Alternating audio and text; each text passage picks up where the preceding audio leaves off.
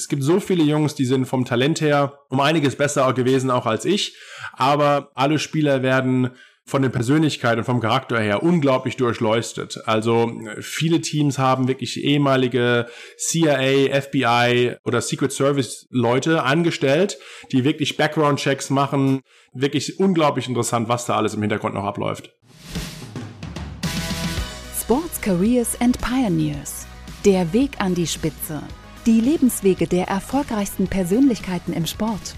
Der Spobis Podcast mit Henrik Horndahl.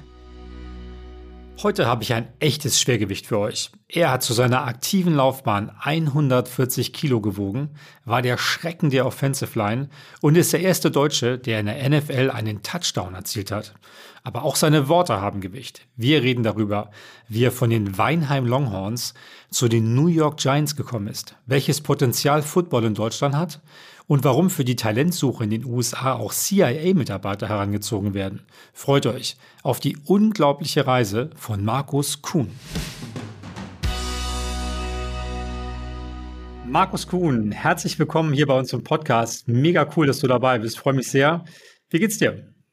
Ja, Henrik, schön, dass ihr mich äh, eingeladen habt. Vielen Dank. Mir geht's sehr gut. Ähm, ich grüße euch aus New York. Du bist gerade Vater geworden. Erzähl mal, was ist das? Äh, vor zwei Wochen haben wir eben, hast du eben erzählt, äh, im Vorgespräch. Was ist das für ein Gefühl? Was, was, was macht das mit dir? Wie laufen die ersten Tage? Äh, ja, es läuft ehrlich gesagt sehr gut ab. Mich haben schon mehrere Leute gefragt, wie sich das Leben verändert hat. Aber eigentlich sind meine Frau und ich wirklich ein super eingespieltes Team und es klappt alles also verhältnismäßig natürlich sehr gut, muss man ganz ehrlich sagen. Und ja, jede, jedes Erlebnis, die ganzen Eindrücke von äh, wie wir Menschen geboren werden, mal mitgelebt zu äh, haben, ist wirklich eine unglaubliche Erfahrung. Äh, und dann ja jeden jeden Tag, was meine Tochter quasi Neues lernt und macht. Und das ist einfach alles wirklich sehr schön. Hm. Lass uns mal über dich und deine Karriere reden. Ähm, die ist ja wirklich außergewöhnlich und du hast in Deutschland angefangen, Football zu spielen bei einem Verein, der heißt Weinheim Longhorns und hast es geschafft, bis in die NFL zu kommen, zu den New York Giants. Erzähl mal kurz die, diese so in Kurzfassung die Reise. Was ist da passiert? Oh, in äh, Kurzfassung ist relativ schwer. Also ist einiges passiert, ehrlich gesagt. Also es hat angefangen als ich mit meiner Familie, wir waren bei einem Florida-Urlaub, zum ersten Mal, als ich auch in Amerika gewesen bin. Ich war 14. Äh, ich habe eine ältere Schwester, die ist drei Jahre älter als ich äh, und meine Eltern. Rundreise gemacht durch Florida, äh, Disney World, was man halt so kennt.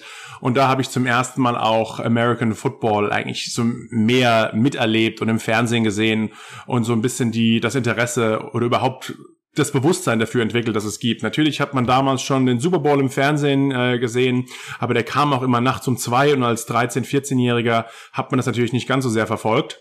Aber dann, als ich zum ersten Mal das, den Sport ein bisschen mehr miterlebt habe, habe ich einfach von meiner, ich glaube, von meiner Persönlichkeit und auch meiner Statur und äh, alles, was ich sonst noch so mitbringe, eigentlich gedacht, uh, das könnte eigentlich was sein für mich. Habe immer viele Sportarten gemacht, ähm, alles Mögliche, also gerade auch im Outdoor-Bereich äh, sehr aktiv gewesen, was Snowboarding betrifft, Mountainbiken etc. Also das waren eigentlich alles verschiedene Sachen. Klettern, äh, aber auch Fußball gespielt, eigentlich wie jeder deutsche Junge, so ein, nach dem Motto, äh, auch ein bisschen Basketball, aber nichts hat mich so richtig gefangen. Und meine Schwester hatte dann äh, drei Klassenkameraden bei sich, drei Jahre älter, wie schon gesagt. Und sie hat gesagt, die spielen Football, warum frage ich die Jungs nicht einfach mal, ob sie dich mit ins Training nehmen können? Und genauso war es dann auch. Die haben mich mit ins Training genommen bei den Weinheim Longhorns und ich habe mich ehrlich gesagt dann direkt auch in den Sport verliebt. Hatte da einen, einen super Coach ganz am Anfang, der vielleicht zum heutigen Kenntnissen jetzt nicht der ultimative American Football Experte war, aber was er sehr gut gemacht hat, ist eigentlich so das, das, um was es im American Football eigentlich geht, zu vermitteln. Und das ist das Teamgefühl, den, Ehrgeiz, das Kämpferische, das, Geme das Gemeinschaftliche. Und ich glaube, das hat mir einfach sehr gut gefallen. Und auch die unterschiedlichen Persönlichkeiten, die in dem Team sind, aufgrund der verschiedenen Positionen ist schon, habe ich schon wieder weiter ausgeholt, als eigentlich die Frage war. Aber ähm, mhm. ja, habe dann Gas gegeben, habe in Deutschland äh, dann in, gespielt, mir nie groß was dabei gedacht. Habe das auch wirklich als Hobby betrieben. Und dann gab es damals die NFL Europe ähm, und die ist dann ein bisschen auf mich aufmerksam geworden aufgrund des, ich glaube, das heißt European Player Development Program gab es dann, dass man verschiedene europäische oder deutsche Spieler versucht hat, in irgendwelchen NFL Europe Teams unterzubringen. Dann wurde ich dort eingeladen, als ich glaube ich so 18, 19 war, äh, in ein, in ein 48-Stunden-Camp. Das war eigentlich ähnlich aufgebaut wie jetzt der, der Combine in Indianapolis für die NFL-Draft. Äh, Jungs aufgebaut ist, mit quasi Bankdrücken und verschiedene Athletikübungen gemacht und habe da relativ gut performt und wurde dann eingeladen nach Florida zu einem Camp, wo man im Endeffekt dann ausgewählt wird, um in die Teams reinzukommen. Ich war mir damals schon bewusst, dass sobald man mehr als 48 Stunden unter professioneller Betreuung ist, also das ist quasi die NFL Europe, darf man nicht mehr aufs College gehen. Und ich habe mein Abitur gemacht und wollte eigentlich auch auf die äh, danach studieren ähm, und habe mir gedacht, oh, wenn ich jetzt da quasi nach nach Florida in dieses Camp gehe, ist vielleicht die Möglichkeit mir genommen, mal äh, nach Amerika zu gehen und dort College Football zu spielen, was auch ein hohes Level ist. Und dann könnte ich eigentlich meinen Traum zu studieren und auch meinen Traum Football zu spielen kombinieren. Ja, bin dann dort nicht hin, was im Endeffekt auch eine gute Entscheidung war, weil mein erstes Jahr in der NFL Europe wäre das letztes oder war das letztes Jahr, als die NFL Europe überhaupt existiert hat. Also da hat es sich relativ gut ausbezahlt und dann bin ich 2006 Nachdem ich ein paar E-Mails nach Amerika geschickt habe, habe ich mir eine Highlight-DVD zusammengestellt aus meinen Spielzeiten aus, aus Deutschland und bin etwas naiv, ohne zu wissen, wie groß das, das College Recruiting eigentlich abläuft, einfach mal auf ein bisschen auf, auf gut Glück nach Amerika geflogen mit meinem Vater. Wir haben uns dann in Washington DC ein Auto gemietet. Ich habe mir vorher verschiedene Unis angeschaut, die, die eine Strecke ausgemacht, die alles auf dem Weg liegen könnte, verschiedene Schulen abgeklappert ja, und habe dann wirklich von Schule zu Schule Klinken geputzt und gesagt, hey, ich bin Markus, komme aus Deutschland, spiele auch Football. Hier ist eine Highlight-DVD von mir. Natürlich die, die, die Amerikaner erstmal, was machst du hier? Hat dich jemand eingeladen? Sondern nein, ich bin einfach hier, ich tauche einfach auf. Aber das Gute ist, dass die Amerikaner sehr freundlich waren und haben mir zumindest mal eine Chance gegeben, mein Tape anzuschauen. Ich glaube, dass ich natürlich damals schon relativ groß und kräftig gewesen bin, hat natürlich geholfen. Äh, hätte ich vielleicht anders ausgesehen, wären die wahrscheinlich auch ein bisschen strenger gewesen. Bin dann ehrlich gesagt von diesem Trip aus auch gleich sogar mit einigen Vollstipendien wieder nach Hause gegangen. Also mehrere Unis haben mir direkt ein Vollstipendium angeboten. Du hast angefangen mit 14 bis ja. du beim College warst, sind wie viele Jahre vergangen? Fünf, sechs oder wie? Nee, ich bin, äh, also mit 14 war, also war es noch sehr amateurhaft und mal reingeschnuppert. Als ich richtig angefangen habe, war ich eigentlich so 15, 16, bin ich zum ersten Mal Football. Und dann bin ich nach 2006, dann war ich 20 und bin dann als Freshman nach Amerika gekommen, was eigentlich schon für amerikanische Verhältnisse ein bisschen älter ist. Mit 21 dann nach Amerika, nach North Carolina an die äh, North Carolina State University gegangen. Das ist ja unglaublich. Also wie, wie, wie geht das? Weil die alle, die in Amerika sind, die da waren, die haben ja schon ungefähr dreimal oder doppelt so lang mindestens Football gespielt unter viel besseren Bedingungen. Bist du so ein, so ein Naturtalent oder warum konntest du da mitmachen? Ich glaube, was mir geholfen hat, ehrlich gesagt, dass ich, es gibt wenig große, starke, athletische Menschen. Das ist einfach so. Also so eine gewisse Grundlage da mitzubringen, das hilft natürlich.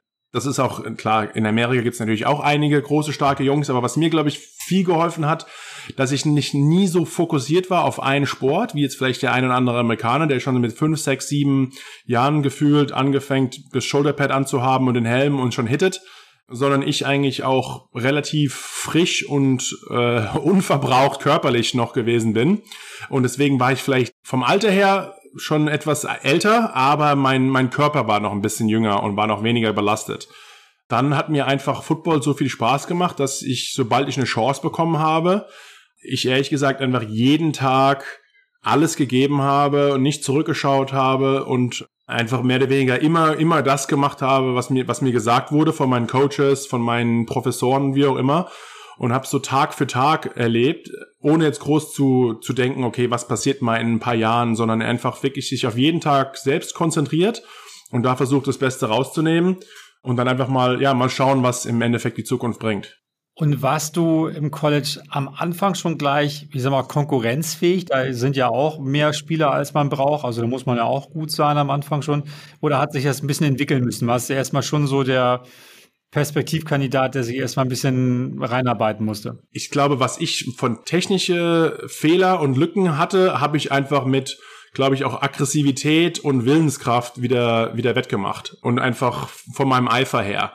Und ich glaube, dass ich einfach um einiges hungriger war als die anderen. Und gerade bei, bei diesem Sport gefällt sowas den Coaches sehr, dass man einfach so ein bisschen der, ja, der ist der, der nie aufgibt und immer weiter beißt und kämpft und habe deswegen auch sogar schon, also was die meisten Jungs, mit denen ich aufs College gegangen bin, das es gibt dieses sogenannte Redshirt-Jahr, dass man eigentlich im, dass man fünf Jahre auf dem College sein darf, aber vier spielfähige Jahre nur maximal haben kann. Und deswegen wird man im ersten Jahr geredshirtet, das heißt, man trainiert ganz genauso mit, aber man ist noch nicht spielfähig und setzt quasi die, die erste Spielsaison aus. Ähm, ich wurde noch nicht mal geredshirtet in meinem ersten Jahr ähm, und habe auch gleich gespielt in meiner, in meiner Freshman-Saison war auch verletzungsbedingt von anderen Jungs, die vor mir waren, äh, die sich verletzt haben, wurde so ein bisschen gleich ins Feuer geschmissen, war dann aber auch sogar von, von unserer Conference, die Atlantic Coast Conference, die ACC, gleich ähm, ACC äh, im Freshman-Team gewesen, also da relativ gut performt von allen Neulingen, war auch eine Honorable Mention All-American, was ein Freshman betrifft, also auf jeden Fall gleich outperformed, muss ich ehrlich gesagt sagen, was ich mir selbst vorgestellt habe. Und dann ja, bin ich relativ gut gleich dort, dort reingekommen. Äh, selbst, selbst eigentlich ein bisschen überraschend. War das eine besondere Motivation für dich, zu sagen, als, als quasi Outsider, als Deutscher, der da so reinkommt, äh, das dann den, den Amerikanern nochmal zu zeigen, dass man das auch so schaffen kann? Ich glaube noch nicht mal das. Ich glaube einfach, dass das so ein bisschen in mir war, dass es so, ich kann einfach nicht anders als Voll, Vollgas geben. Äh, es geht auch gar nicht so wirklich um die anderen und denen jetzt wirklich groß was zu zeigen oder zu den Amerikanern. Aber was bei mir immer so, ich hab, bin sehr eng mit meiner Familie. Das ist eigentlich, dass ich überhaupt mal das Land verlasse oder meine Familie verlasse und nach Amerika über den großen Teich ziehe als auch trotzdem 21-Jähriger hätte ich mir nie hätte ich mir nie nie vorstellen können. Und äh, ich glaube, ich wollte eigentlich eher für mich selbst, wenn ich das Ganze schon mache, wenn ich auch meine Mutter sehr traurig mache, ehrlich gesagt, und sogar meine Schwester ja. und mein Vater, dann, dann soll das Ganze auch einen gewissen Wert haben. Und ich soll nicht einfach dort meine Zeit verschwenden, sondern ich soll wirklich alles geben. Und ich glaube, das war eher so meine, meine interne Motivation. Also eher, eher aus dir raus zu sagen, ich versuche das Beste aus mir rauszuholen, versuche zu gucken, wo die Grenzen sind und äh, ähm, gar nicht so sehr gegen andere oder, oder um es irgendeinem zu beweisen oder so. Mhm. Ja, genau. Also ähm, natürlich hat man Konkurrenten, man weiß ganz genau, im, im College hat man ungefähr noch 100 Jungs im Kader, äh, nicht wie in der NFL 53 oder am Anfang sind es 90 und am Ende sind es 53. Das ist natürlich schon eine ganz andere Geschichte und die ganzen Jungs haben alle, oder die meisten haben Stipendien, haben, wie schon gesagt, alle schon seit Ewigkeiten Football gespielt den ihr großer Traum ist es nicht auf dem College zu spielen, sondern das College als Zwischenstufe zu nehmen, um im Endeffekt in der NFL zu spielen, was für mich so weit weg war wie der Mond. Also für mich war wirklich, mein erster Traum war, ich weiß noch, ich saß bei einem Coach, als ich wirklich mit meinem Vater die Tour gemacht habe in, einem, in seinem Office und man hat dann aus dem Fenster geschaut und im Hintergrund das Stadion gesehen, äh, wo über 60.000 Leute reingepasst haben. Und ich habe ihn nur gefragt, wer spielt eigentlich hier? Und dann so, ja, wir. Aber ich so, ja, okay, es kann nicht sein, dass ein paar Studenten in einem Stadion spielen mit 60.000 Leuten, ihr habt sechs Heimspiele im Jahr, macht ja eigentlich keinen Sinn, äh, für sechsmal dieses Stadion hier zu haben. Doch, das ist unseres. Und so, ja, aber hier muss doch noch ein Fußballteam, ein lokales spielen. Irgendwann, nein, das ist einfach unser Stadion. Ist so, okay, komplett verrückt. Und dann war es eigentlich mein Traum, einmal dort aufzulaufen vor 60.000 Leuten und dort mal Football zu spielen. Und wie schon gesagt, das hat eigentlich gleich relativ schnell geklappt. Und dann waren eigentlich so die nächsten Schritte einfach von Tag zu Tag weiterzumachen. Aber es muss auch ein irrer Moment gewesen sein. Ich meine, du, nochmal, du kommst aus Weinheim und hast das so als Hobby gemacht und auf einmal läufst du vor 60.000 Leute auf. Das ist ja irre. Ja, also ich bin, äh, bin in Mannheim geboren und in Vierenheim aufgewachsen und in Weinheim war mein Footballteam. Aber ja, natürlich Football als, als Hobby zu machen und sich nie auch groß dabei was zu denken und diese Träume zu haben, ich will mal in der NFL spielen oder sogar im College, sondern ich probiere es einfach mal aus.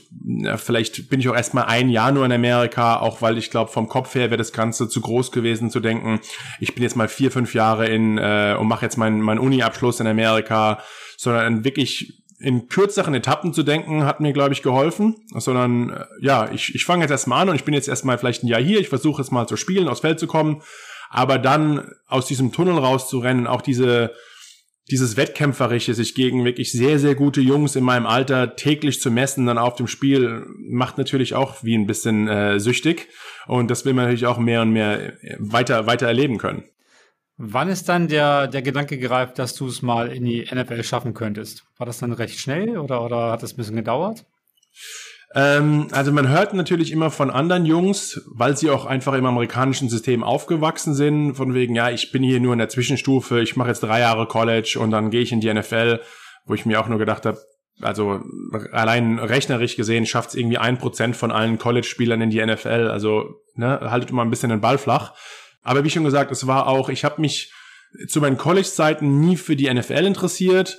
Wirklich, ich wollte dort sehr gut sein. Und das waren einfach, das war viel zu weit weg. Äh, und ich habe wirklich eigentlich bis in meinem letzten Jahr, wo ich mir gedacht habe, okay, das ist jetzt ich habe in meinem Juniorjahr, also im vorletzten Jahr, noch ein bisschen weniger gespielt und dann habe ich gehört, okay, im letzten Jahr jetzt noch mal eine Schippe draufzulegen äh, oder zumindest gefühlt oder versucht und dann äh, während der Saison gemerkt, okay, ich bin jetzt eigentlich schon relativ dominant den anderen Jungs gegenüber, gegen die ich jetzt jeden Samstag spiele. Äh, und dann, dann melden sich natürlich Agenten bei einem langsam und zeigen Interesse.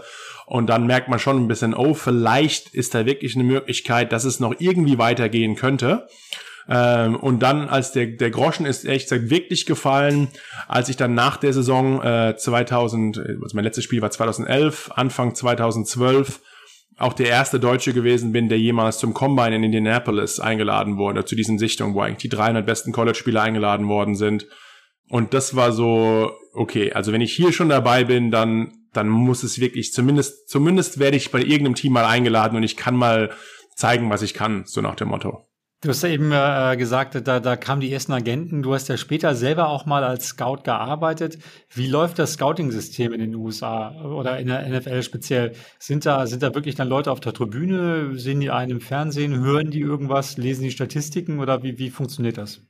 Ja, das ist so wirklich interessant, auch das Football-Business mal aus der anderen Seite mitzuerleben. Ähm, also wirklich die letzten zwei Jahre jetzt von 21, die beiden Saisons bei den Giants im Front Office gearbeitet und da mal auch erlebt, wie die Scouts wirklich arbeiten. Also das ganze, der Scouting-Prozess ist wirklich ungemein. Also man hat verschiedene Area Scouts, die in ganz Amerika verstreut sind, die gewisse Territorien haben, die sich verschiedene Schulen anschauen, zum Beispiel, als ich im College gewesen bin, hat sich einer der Area Scout, äh, der für mich zuständig war, von mehreren Teams mit mir getroffen, hat auch ein Workout mit mir gemacht, um mal zu sehen, wie ich drauf bin. Dann empfiehlt er mich quasi die nach weiter nach oben und sagt, okay, den Markus habe ich mir mal angeschaut und genauso läuft es auch wirklich ab. Also die, die Scouts schauen einen Spieler an, dann bringen sie dich langsam nach oben und dann hat man einen Pool von Spielern und guckt die sich zumindest mal genauer an. Äh, man, die Scouts gehen auf die Spiele während der Saison und es fängt auch nicht schon an, dass man sagt, die, man scoutet die in der, in, in, im letzten Jahr, sondern wirklich, das ist eigentlich, man hat einen Progress Report von Jahr eins bis Jahr zwei, drei, vier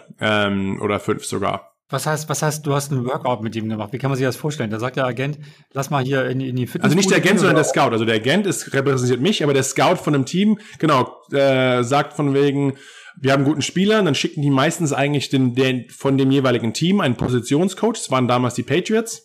Haben dann den damaligen Defense Line Coach der Patriots nach Raleigh, North Carolina geschickt und dann sagt der von wegen, dann schaut man sich erstmal ein bisschen, äh, ja, unterhält sich, dann geht man aufs Feld und dann lässt er einen verschiedene Übungen durchmachen, um wirklich meine Flexibilität, meine Agilität, meine Explosivität, alle diese Sachen mal zu testen, von wegen, wie sieht der mal, es, es, es, get, get eyes on him, sagen die Scouts eigentlich immer. Hab mal wirklich, analysiere den mal ganz genau, aber dann auch mitzuerleben, wie ist eigentlich sein Charakter, weil das ist gerade bei einigen Teams genauso wichtig. Also es gibt so viele Jungs, die sind vom Talent her um einiges besser gewesen auch als ich.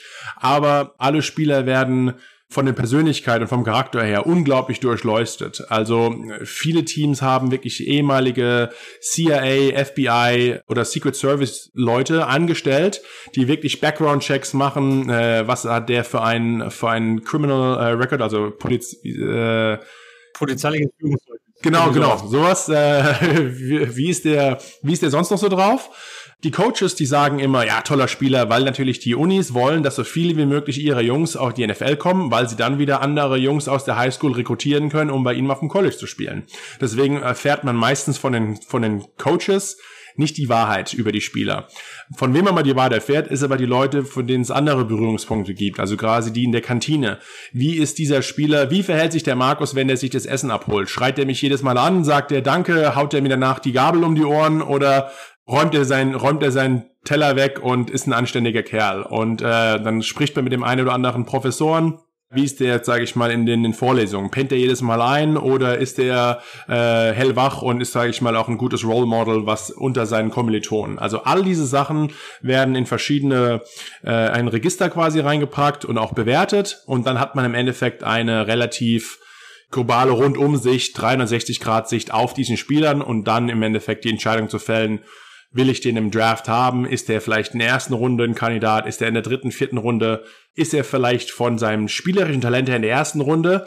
Aber er ist zu verrückt äh, oder hat zu viele andere rote Flaggen, Red Flags, dass man eher mhm. sagt, okay, wenn er in der vierten Runde immer noch verfügbar ist, können wir uns ihn schnappen. Wenn er dann sich aber nicht, sage ich mal, auszahlt, dann haben wir halt einen Viertrunden-Pick vergeudet und nicht einen Erstrunden zum Beispiel. Also äh, wirklich unglaublich interessant, was da alles im Hintergrund noch abläuft. Krass. Also es ist nicht nur Daten, zu sagen, der, der, der wiegt so und so viel, ist so und so schnell, hat so und so viel Tackles gemacht, sondern, sondern es geht auch ganz um ganz andere Dinge wie, wie Persönlichkeit, wie verhalte ich mich, bin ich ein Teamplayer und so. Super interessant, weil ist ja ganz anders als, als zum Beispiel jetzt, ein, gibt ja so Talentscoutings, wo es wirklich nur um Daten geht. Ich weiß bei Ruderern zum Beispiel, die, die kommen eigentlich nur, wenn, wenn die sagen, wer kommt in Achter, kommen die in so eine Rudermaschine. Ich, das ist mein größtes Hobby eigentlich, seit ich mit Football aufgehört habe. Diese, er das, du sprichst vom, vom Ergometer, äh, wo eigentlich die Ruderer immer getestet werden. Äh, da hat mir Oliver Zeitler, ehrlich gesagt, hat mir auf äh, der Ruderer, der deutsche Einser, er hat mir auf Instagram geschrieben, nachdem ich ein paar Mal meine ERG-Zeiten gepostet habe, wo er gesagt hat, du bist schneller als der ein oder andere bei uns im, in der Nationalmannschaft. aber ich glaube, ich würde, ich würde die meisten Boote immer noch zum Sinken bringen. Ähm, aber, aber die, die Power habe ich natürlich. ja, ist gar nicht so einfach. Aber da, da geht es ja wirklich nur um Daten. Dann gibt es natürlich wieder andere, wo es dann um, um, um ja eher so technische Fähigkeiten gibt. Aber dass, dass es so rundum gemacht wird, ist, glaube ich, wäre in Deutschland neu. Meinst du, das wäre ein Modell, dass, also wäre das ein Ansatz zu sagen, da könnten deutsche Sportvereine, Fußballer, Handballer im Scouting auch ähm, Fortschritte machen, wenn sie da mehr ganzheitlich rangehen? Ja, also ich glaube, die viel, also diese Entwicklung hat auf jeden Fall in Deutschland schon etwas mehr Fuß gefasst. Ich weiß noch, als als Klinsmann damals Nationaltrainer war und er zum ersten Mal so ein bisschen die aus dem amerikanischen diese Positionscoaches auch eingeführt hat, dass man viel größer denkt und nicht nur man hat einen Coach und einen, oder einen Trainer und einen Co-Trainer, sondern man wirklich positionsspezifisch schon arbeitet und es sind ganze viele Sachen, die man quasi, wo die Deutschen oder sich vielleicht noch abschauen können aus dem Sport, obwohl ich schon inzwischen glaube, dass man da im Fußball oder so in anderen Sportarten schon drauf achtet. Aber man darf natürlich nicht vergessen, auch es ist im American Football auch wichtiger, weil man, glaube ich, als Kollektiv um einiges mehr erreichen kann, als jetzt mit dem einen oder anderen Spitzenspieler. Also ich glaube, wenn ich den einen Ronaldo oder einen Messi bei mir im Fußballverein habe oder im, im Team habe, ist es eigentlich egal, wie der drauf ist, weil er einfach sogar im Alleingang noch so viele Sachen machen kann. Wenn ich bei 53 Mann im Endeffekt im NFL-Kader da drei, vier super Athleten habe, die aber so viel Störenfriede sind, dass sie, dass sie quasi das Spielsystem auch nicht passen. Also deswegen ist Football auch so kom viel komplexer und anders als die meisten anderen Sportarten, dass das Team um einiges wichtiger ist und auch die Zusammensetzung des Teams als jetzt wirklich die individuellen Superstars. Natürlich braucht man einen guten Quarterback und den einen oder anderen guten Spieler, aber im Endeffekt kann man, glaube ich, mit, mit einem guten Kollektiv um einiges mehr erreichen als mit ein paar Superstars. Mhm. Jetzt müssen wir mal erklären oder aufklären, wie du vom College zu den Giants gekommen bist. Wie, wie war da der letzte Schritt? Wie hat das, das funktioniert? Äh, ja, es, es geht dann ehrlich gesagt alles relativ schnell. Also, wie schon gesagt, ich wurde eingeladen zum Combine, habe dann dort eine gute Performance abgeliefert. Ähm, natürlich haben alle diese Scouts, das, das Wichtigste ist, was ich anschaue, ist wirklich mein Game Tape, also wie ich die Spiele abliefer, wie bin ich auf dem Platz, das ist wirklich eigentlich das Wichtigste. Die schauen sich Stunden über Stunden von Video an von verschiedenen Spielern und dann werden nochmal, okay, so die, die Maße abgecheckt. Was ist so nach dem Motto die Upside? Also was kann er auf dem Feld jetzt schon leisten? Aber was steckt in ihm athletisch noch drin, dass mit gut, mit besserem Coaching wir eigentlich ihm, aus ihm einen einiges besseren Footballspieler machen können, als der jetzt ist? Ähm, und wie schon gesagt, habe ich relativ gut performt äh, bei diesem Combine. Ähm, wirklich war relativ oben dabei bei den meisten Übungen und habe dann auch mir gedacht, okay, das könnte zumindest mal die Chance gewesen sein für mich jetzt gedraftet zu werden. Also, dass man quasi vom, man wird ein Free Agent, man wird nach dem Draft aufge, aufgegabelt von irgendwelchen Teams, dass man wirklich in diesem Auswahlprozess dann im Endeffekt ausgesucht wird. Dann hört man auf verschiedenen Plattformen, wo die meisten Leute eigentlich keine Ahnung haben und auch überhaupt nicht die Zeit und die Resources, verschiedene Spiele äh, auseinanderzunehmen. Aber es gibt halt dieses Draftboard, wo sogenannte Experten sagen, der geht dann und dann und dann und dann schreibt schon der eine, oh, Markus Kuhn könnte in der dritten Runde aufgegabelt werden, der andere sagt Free Agent oder wie auch immer. Man versucht das Ganze ein bisschen auszublenden, aber ist natürlich schon schwer, das Ganze auch immer komplett äh, ja, an der Seite liegen zu lassen. Ich habe dann ja einfach ehrlich gesagt gewartet, was sonst passiert ähm, und dann kam der Draft und die erste, also die, der, die erste Runde ist am ersten Tag, die zweite und dritte Runde ist am zweiten Tag und dann Runde vier bis sieben ist am dritten Tag. Also am ersten Tag habe ich ehrlich gesagt nur aus Spaß geschaut, weil ich wusste, den ersten Rundenpick werde ich nicht. Am zweiten Tag denkt man, vielleicht ist ein Team irgendwie verrückt oder irgendwas hat ihm an mir besonders gut gefallen, dass man schon zumindest in meiner dritten Runde denkt, vielleicht wird es ja was aber war eigentlich klar, dass es nicht so wird. Und dann, ja, geht es wirklich am dritten Tag darum, Runde vier bis sieben ist dann schon ein relativ langer Tag. Und ja, ich musste dann auch wirklich warten bis Runde sieben, also bis in der letzten Runde, bis dann im Endeffekt dann der Anruf kam von den Giants, die auch gerade den Super Bowl gewonnen haben, wirklich noch zwei Monate davor. Äh, und dann wird man auf einmal vom ja, amtierenden Super Bowl Champion und dann auch in, in, in eine Stadt nach New York äh, zu so einem Team mit so einer Historie gedraftet. Ähm, mein Vater war da, ein Kumpel von mir war da, also es gab keine große Draft-Party, relativ klein in meinem, in meinem damaligen College-Apartment noch in Raleigh. Ähm, ja, und dann rufen die Giants an, man spricht auf einmal mit dem Head Coach, Tom Coughlin, ähm, auch eine Legende im Sport und mit dem General Manager. Und dann heißt auf einmal, ja, Markus, willkommen. Ja, du bist, bist jetzt einer der Giants, wir sehen uns in ein paar Wochen, so nach dem Motto. Also das war wirklich eine unglaubliche Erfahrung. Krass. Aber das heißt doch nicht, dass man wirklich dann im Team ist. Du musst dich dann ja auch noch irgendwo beweisen und, und sagen, ich will dann auch unter die letzten 53 oder so. Wie sind dann, wo wird dann gecuttet?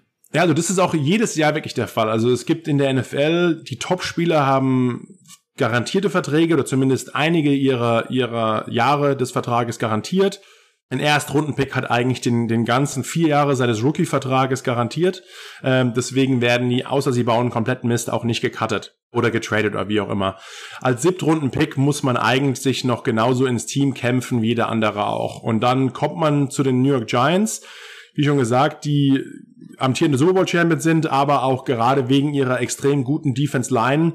Die haben dem Tom Brady das Leben extrem schwer gemacht. Also die haben eigentlich mit die beste Defense Line zu damals gehabt in der NFL. Also wahnsinnige Größen. wenn ich jetzt irgendwelche Namen nenne, ich weiß nicht, wie viele das den Leuten da draußen sagen wird, aber mehrere, die extrem gut sind, über zehn Jahre in der NFL gespielt haben, mehrere Super Bowls gewonnen haben. Verdammt gute Spieler, die natürlich mir als, als NFL, also als College-Spieler allen was gesagt hat. Und dann sitzt man auf einmal mit den ganzen Jungs im, im selben Raum und denkt auf einmal von wegen, ja, wo, wo bin ich jetzt hier gelandet, so nach dem Motto, äh, und muss sich natürlich dann wieder, wieder beweisen und versucht es dann natürlich von 90 Mann, wo man am Anfang ist im Trainingslager, Woche für Woche werden die Spieler runtergekattet. Also eigentlich gibt's gibt's zwei große Cuts. Das waren von, das hat sich jetzt auch in letzter Zeit verändert, aber es war damals eigentlich von, von 90 auf 75 und dann von 75 auf 53 Mann. Und dann wird im Endeffekt nochmal ein Practice Squad erstellt, der auch nochmal damals zwölf Spieler hatte. Inzwischen sind es ähm, ja, 16 oder 17 mit einem International Guy.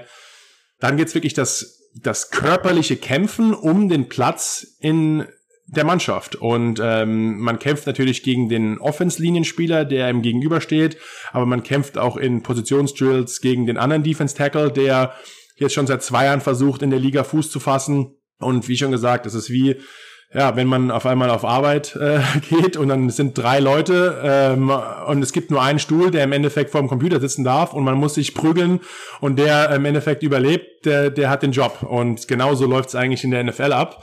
Und zum Glück habe ich äh, vier Jahre lang zumindest bei den Giants den Kampf gewonnen, äh, um dann einer dieser begehrten Plätze im 53-Mann-Kader zu sichern. Hast du da nicht gerade am Anfang unglaubliche Zweifel gehabt? Weil du hast ja gerade gesagt, die hatten gerade den Super Bowl gewonnen, da sind Legenden auf dem Platz, mehrere Ringe, mehrere Super Bowl-Ringe. Und, und du musst ein paar von denen irgendwie ausstechen. Hast du da nicht, also warum hast du da keine Zweifel gehabt und überlegt, äh, mit, mit deinem Background, weil du gar nicht so früh angefangen hast und so weiter, kann ich gar nicht schaffen? Ja, also ich glaube, irgendwann muss man vielleicht auch diesen, diesen Gedanken, wo ich jetzt herkomme und meine Erfahrung. Also es gibt ja auch einen Grund, warum ich jetzt dort bin, wo ich bin. Also ich, die Giants haben mich nicht ohne Grund gedraftet. Ich war nicht ohne Grund beim Combine, habe gut performt, sehe auch meine körperliche Konstitution im Vergleich zu anderen Jungs da braucht man natürlich auch im, zu viel Zweifel darf man auch nicht haben, weil es ist auch kann auch sehr ungesund sein. Ich glaube, eine realistische Einschätzung, was, wo sind andere Spieler besser als ich, aber wo kann ich zum Beispiel, wo sie körperliche Vorteile haben, wie kann ich das durch harte Arbeit, wie kann ich das durch besseres Kenntnis des Playbooks, ähm, wie kann ich es durch, ich bin vielleicht ein besserer Teammate als der ein oder andere, ähm, ich bin, anstatt dass ich jedes Mal um, wenn das Meeting um 8 anfängt, um 7.59 Uhr quasi ins Teammeeting rein, rein wandere, sondern ich stehe, ich sitze schon wirklich eigentlich um 10 vor 8 auf meinem Platz mit einem Notizbuch und alles, also all diese Sachen, man lernt auch erst später kennen, dass man eigentlich von Grund auf jeden Tag beurteilt wird von diesen Coaches, von den Scouts, die auch das Training sich anschauen. Und nach jedem Training, gerade während des Trainingslagers, wo gekartet wird, setzen sich alle Coaches zusammen und sagen nicht von wegen, wie war der Markus die letzte Woche, sondern wie war der Markus heute im Training, wie hat er sich im Meeting verhalten, wie hat er sich im im Kraftraum verhalten. Jeder Positionscoach, jeder Coach, der Berührungspunkte hat, auch im Kraftraum mit dir, jeder gibt seine Meinung über dich ab, um dann im Endeffekt zu sagen, wer passt bei uns ins Team. Das ist einem gar nicht so bewusst, aber ich habe trotzdem versucht, in jeden verschiedenen Bereichen alles zu geben und das hat im, im Vergleich zu dem einen oder anderen äh, mir genug geholfen, denn im Endeffekt ist auch, sage ich mal, in, ins Team zu schaffen. Du hast ja, du hast ja vier Jahre gespielt und, und du bist ja auch der erste Deutsche, der in der NFL einen Touchdown geschafft hat. Ich glaube, du bist ja auch immer so vorgestellt höchstwahrscheinlich, oder? Das ist Markus. Ja, hoffen, hoffentlich. Also es nervt mich noch nicht, das ist okay für dich. Oft sagen die Leute darauf, das ist so ein bisschen das Hauptaugenmerk, weil es natürlich auch ein besonderer Moment war. Aber für mich persönlich ist, wie überall im Leben, gehört Glück dazu. Also, dass der Ball, äh, dass Jason Pierre-Paul mal wieder den Quarterback gesackt hat und ihm den Ball aus den Armen gehauen hat und ich mich im Endeffekt vom Spieler lösen könnte und der Ball jetzt nicht nach rechts, sondern nach links gerollt ist es sind alles Sachen. Was man aber im Training immer wieder beeinflussen kann, was alle Coaches sagen, wenn ein Ball auf dem Boden liegt, renn zum Ball und heb ihn auf, dass falls mal eine geringe Möglichkeit im Spiel geschieht, diese Situation auf dich zutrifft, dass du perfekt auf diese Situation vorbereitet bist. Und man kann im Training hundertmal zum Ball rennen äh, und es passiert nie im Spiel. Aber wenn man nie zum Ball rennt und passiert im Spiel, ist man wahrscheinlich für die Situation nicht richtig vorbereitet. Und ich glaube, mhm. da auch, wie schon gesagt, in meinem Training alles zu geben, hat mich auf diese Situation vorbereitet, dass es im Endeffekt funktioniert hat. Aber für mich persönlich ist, sage ich mal, die Leistung ist vier Jahre lang in der NFL überlebt zu haben, um einiges höher einzuschätzen als jetzt quasi diese eine coole Einzelaktion Wobei man bei andersrum wieder sagen muss, sie hat, glaube ich, dem Sport in Deutschland ein bisschen mehr Augenmerk gegeben nochmal. Also ich, ich glaube, ich habe noch nie so viel Presse auch damals bekommen als von jetzt von jetzt Medien, die jetzt nicht im Football groß aktiv waren, die darüber berichtet haben. Und das war vielleicht der ein oder andere Anstoß nochmal vielleicht für einen, einen Spieler in Deutschland zu sagen, der Football spielt, oh ein Touchdown. Es ist jetzt auf einmal nicht mehr unmöglich, weil es hat mal jemand geschafft. Hätte ich auch mal Lust drauf. Und das sind eigentlich eher so die coolen okay. Sachen, finde ich. Mach doch mal einen Touchdown.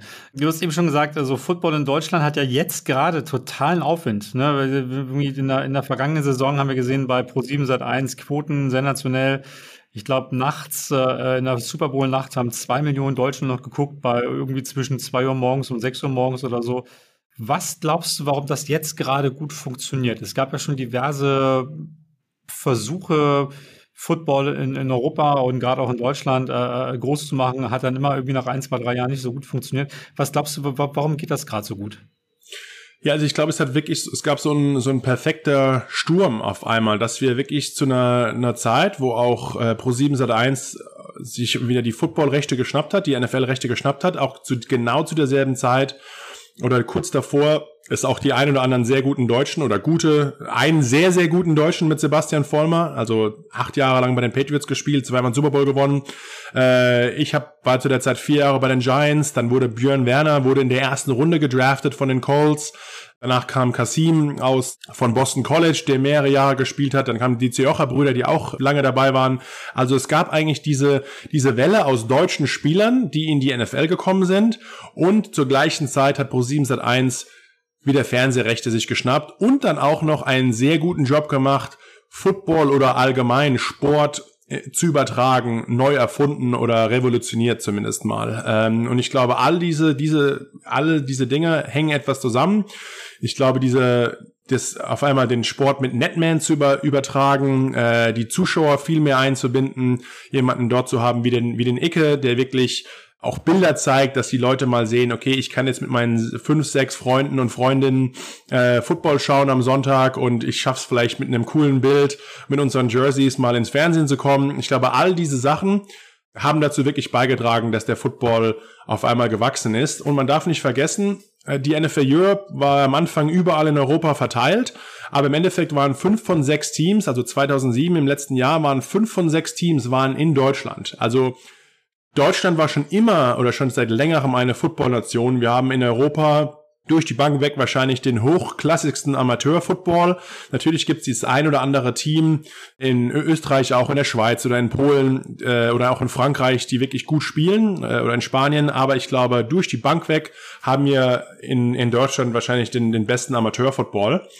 Ja, wie schon gesagt, äh, die Deutschen waren damals hungrig, als die NFL Europe es gab und diese, diese, diese Need musste man irgendwie fulfillen und ähm, ich glaube, das haben auf jeden Fall mit diesen Fernsehübertragungen und äh, das war dann auf einmal auf jeden Fall viel mehr da. Und jetzt natürlich gleich wacht die NFL auch langsam mal auf und macht um einiges mehr treibt den Sport internationaler voran, wo sie einfach die über Jahre hinweg die Nummer eins in Amerika waren und es gab keinen Grund, international zu wachsen, weil uns geht's doch eigentlich gut genug, aber inzwischen merkt die NFL, wenn sie wirklich mehr Fans dazu gewinnen wollen äh, und weiterhin extrem wachsen wollen, die nächsten 50 Millionen Fans werden nicht aus den USA kommen, sondern die werden einfach international kommen und deswegen ist es auch inzwischen das Ziel der NFL.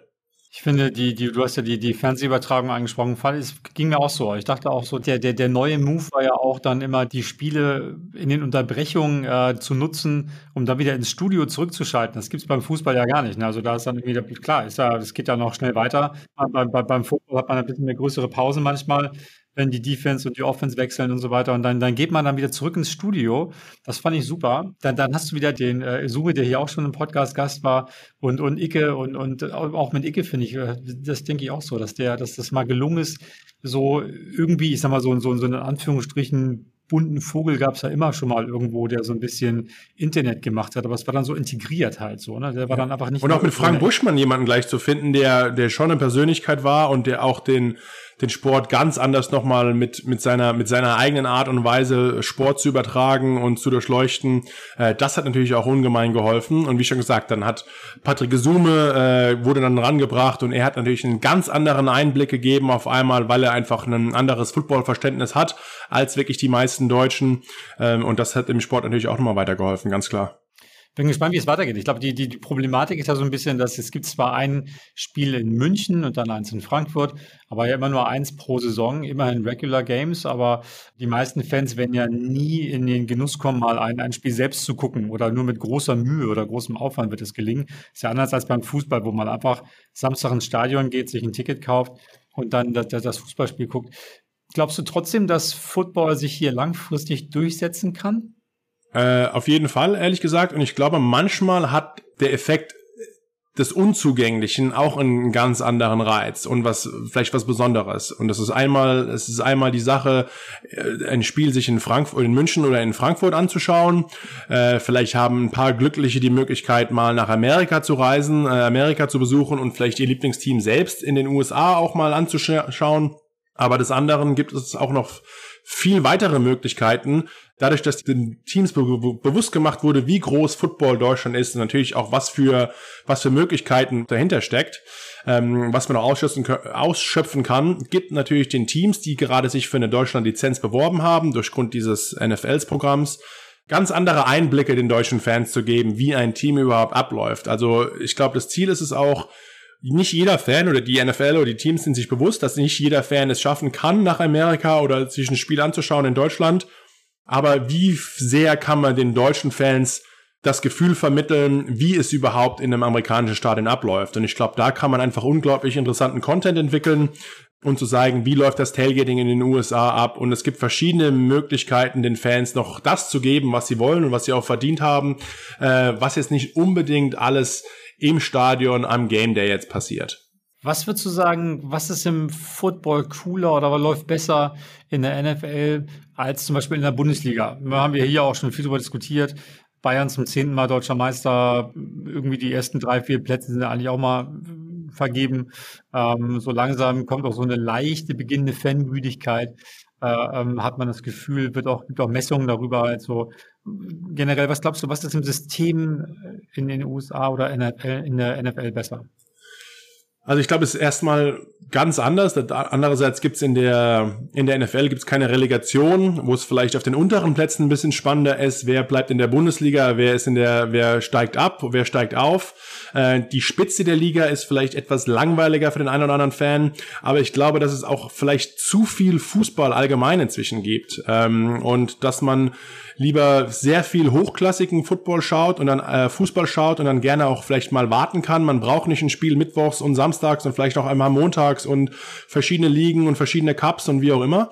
Äh, ich glaube wirklich, dass ein Riesenvorteil von American Football ist, dass eigentlich von der Super Bowl passiert am zweiten Wochenende im, im Februar und dann ist das erste Preseason-Spiel ist wieder Mitte August.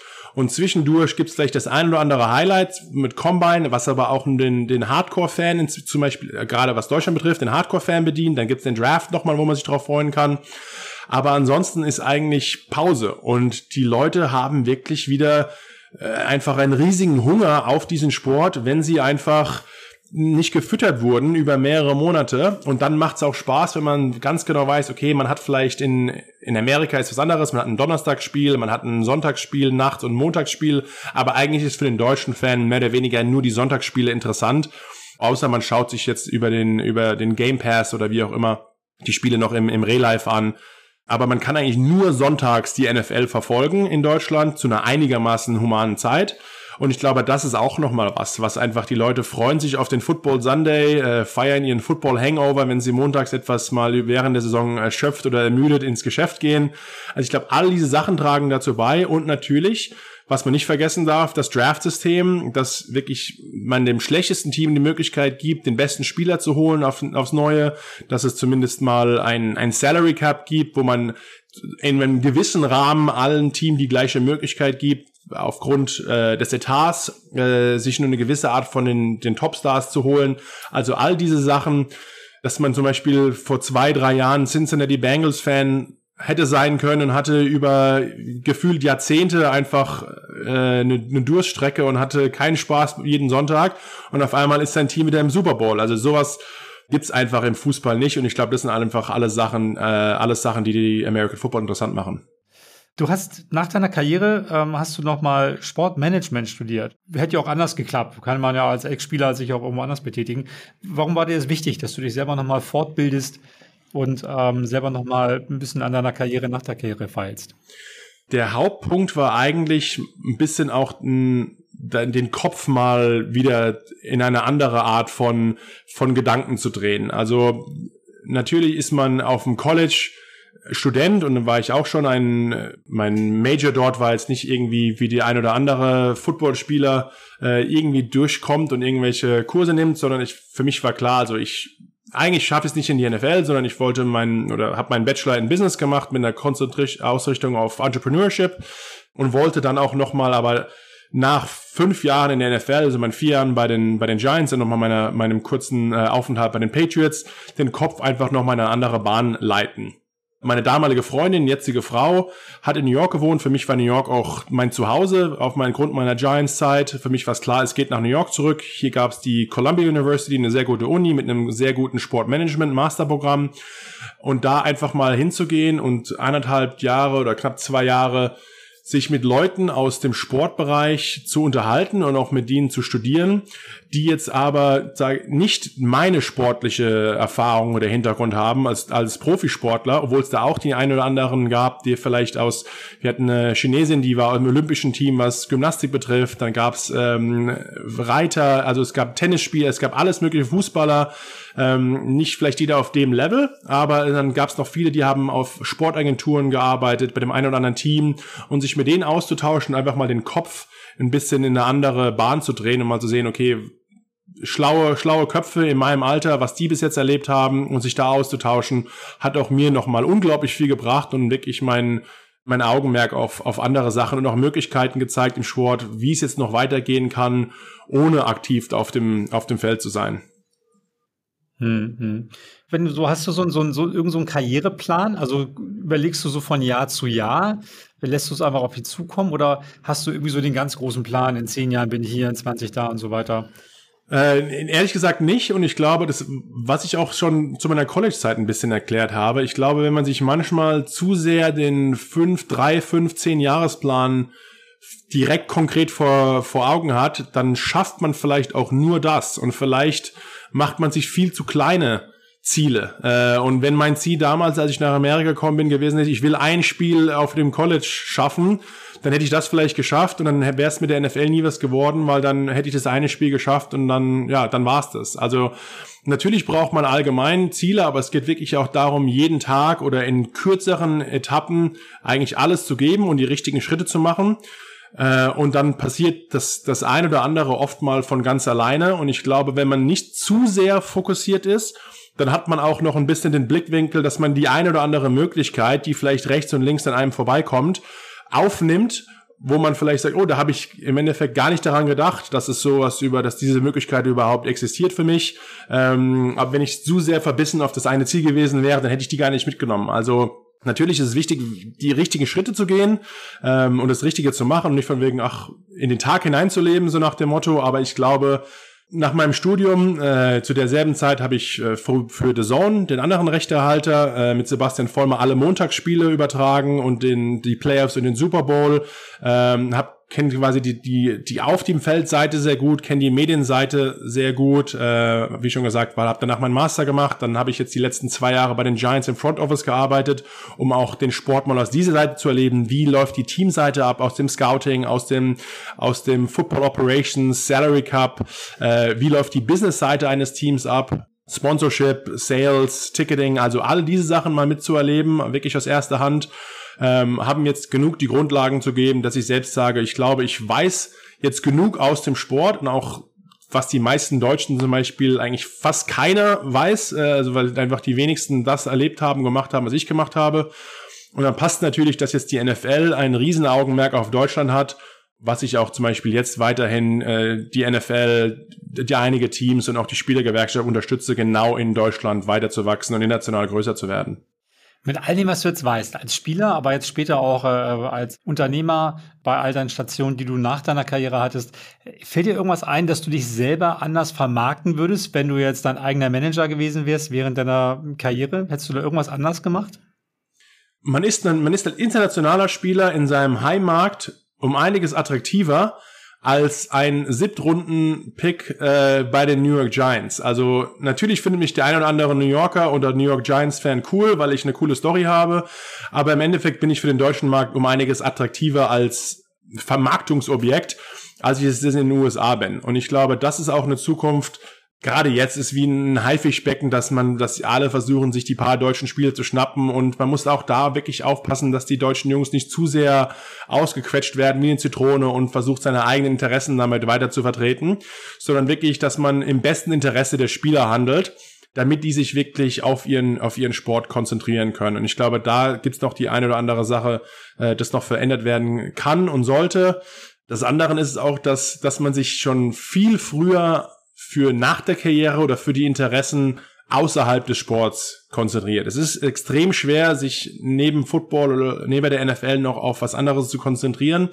Aber auch wirklich, weil es auch gepredigt wird von den Coaches, dass man konzentriert sich auf Football, das ist dein Job. Aber es ist sehr wichtig, eine ausgleichende Balance zu haben, dass man wirklich andere Interessen abseits des Feldes weiß und von Anfang an, sage ich mal, füttert, damit die auch einem in Zukunft nach der Karriere eine Grundlage geben, das quasi auszubauen. Unglaublicher Weg. Äh, Gibt es trotzdem irgendwas, wo du sagst, so im Nachhinein, äh, wenn du deine Karriere als Spieler nochmal siehst, hätte ich das anders gemacht, wäre meine Karriere vielleicht noch besser verlaufen? Oder gibt es irgendwas, wo du sagst, so die Situation würde ich gerne nochmal spielen oder nochmal durchleben? Also ehrlich gesagt, nein. Also mein Vater hat mir damals gesagt, als ich auch nach Amerika auch gekommen bin, und er hat mir gesagt, wenn du jeden Tag eigentlich alles gibst, dann brauchst du nie zurückschauen und hast irgendwelche Reue und musst in zehn Jahren denken, wenn du vielleicht wie jetzt 36 bist oder mit 40, 50, hätte ich genau das gemacht, dann wäre das und das passiert. Und ich glaube, das kann man auch nur jedem in, in jedem Lebensweg mitgeben. Er muss jetzt nicht Sportler sein, sondern wenn man einfach wirklich für sich Und mein Bestes ist vielleicht auch das andere als dem Tom Brady sein Bestes. Vielleicht bin ich dafür ein besserer Familienmensch, was weiß ich, äh, oder kann besser kochen. Äh, also äh, es ist auch sehr auf die Person oder individuell festgelegt. Aber wenn ich zum Beispiel für mich das Gefühl habe, ich gebe jeden Tag mein Bestes, in den Situationen, dann brauche ich nicht in mehreren Jahren zurückschauen und äh, was wäre wenn gewesen, sondern ich kann einfach ein gutes Leben leben und kann glücklich sein, dass es überhaupt alles bis jetzt eigentlich so gelaufen ist, wie es gelaufen ist. Hm. Abschlussfrage und die stellen wir jedem. Was würdest du dir raten, wenn du dich mit 20 und mit 30 Jahren jetzt treffen würdest? Ich glaube, ich würde immer sagen, bist auf einem guten Weg, mach weiter so. Hm. Und der 30-Jährige? Immer weiter, immer weiter, äh, ja, und auch ja, das, das vielleicht mir noch mal genau bewusster zu machen, dass das, dass das Leben, äh, solange, das ist okay, wenn es Höhen und Tiefen geht, solange quasi am Ende es mehr Höhen gibt als Tiefen, ist doch eigentlich alles gut. Super, ein sehr, sehr gutes Schlusswort, finde ich. Markus, vielen, vielen Dank für, dein, für deine Zeit, für den Podcast hier. Super Gespräch, unglaubliche Geschichte, äh, ganz viel mitgenommen und äh, wünsche dir alles Gute für deine Family, für die erste Zeit mit der Tochter. Mach's gut. Äh, ich hoffe, wir sehen uns bald mal in echt hier in Deutschland irgendwo oder in den USA. Ja, danke auch euch und dir, Henrik, für den netten Podcast. Hat mich gefreut. Danke dir. Bis dann. Ciao. Ciao. Was für eine coole Geschichte von Markus. Als Teenager erst angefangen, Football zu spielen, irgendwo in der Nähe von Mannheim und dann über das College zu den New York Giants. Wahnsinn. Also ich glaube, wenn das ein Film wäre, würde man sagen, was für ein unrealistischer Quatsch. Aber ist Realität. Markus hat gezeigt, dass das funktionieren kann. Wie hat er das geschafft? Also ich glaube, man darf nicht zu schnell mit sich selbst zufrieden sein. Man muss immer bereit sein, den nächsten Schritt zu machen. Und man muss auch Mut haben. Das hat diese coole Geschichte gezeigt, wie Markus mit seinem Papa die Colleges abklappert und seine DVD zeigt mit seinen schönsten Spielszenen aus Deutschland. Ähm, und dann tatsächlich Termine kriegt bei den Coaches, die sagen, hm, nicht schlecht, ähm, den gucken wir uns mal an ich glaube dann, wenn man dann den Fuß in der Tür hat, muss man dann wirklich einfach auch jeden Tag zeigen, dass man richtig äh, gut ist, dass man das wirklich will und um, um, dann sein ganzes Potenzial auch zu nutzen und man muss sich da tadellos verhalten. Also muss sehr, sehr professionell sein. Und wenn man das alles macht, dann kann man, egal ob im Sport oder im Business, auch sein ganzes Potenzial abrufen und gucken, wie weit es dann bringt. Großartige Geschichte, richtig cooler Typ. Ich bin sehr, sehr gespannt, was wir von Markus noch alles hören werden. Markus haben wir übrigens getroffen an der SPOAG in New York. Wir waren mit der Sports Business Academy bei WHU zu einem Modul am Big Apple und äh, Markus hat erzählt, wie er ähm, die Spielervermarktung sieht, wie man noch NFTs dafür nutzen kann. Wenn ihr sagt, wie komme ich eigentlich ins Sports Business rein, guckt euch doch mal auf spork.de um. Ist auf jeden Fall ein Klick, das kann ich euch sagen, der schon für den einen oder die andere ein absoluter Life-Changer war und die Karriere auf jeden Fall nochmal in eine ganz neue Bahn gebracht hat. Wenn euch der Podcast gefallen hat, abonniert uns, dann verpasst ihr keine Folge. Ich freue mich sehr auf euch. Tschüss, bis zum nächsten Mal. Das war der Spobis Podcast mit Henrik Horndahl. Sports, Careers and Pioneers. Der Weg an die Spitze. Die Lebenswege der erfolgreichsten Persönlichkeiten im Sport. Der Spobis Podcast ist eine Produktion von Maniac Studios.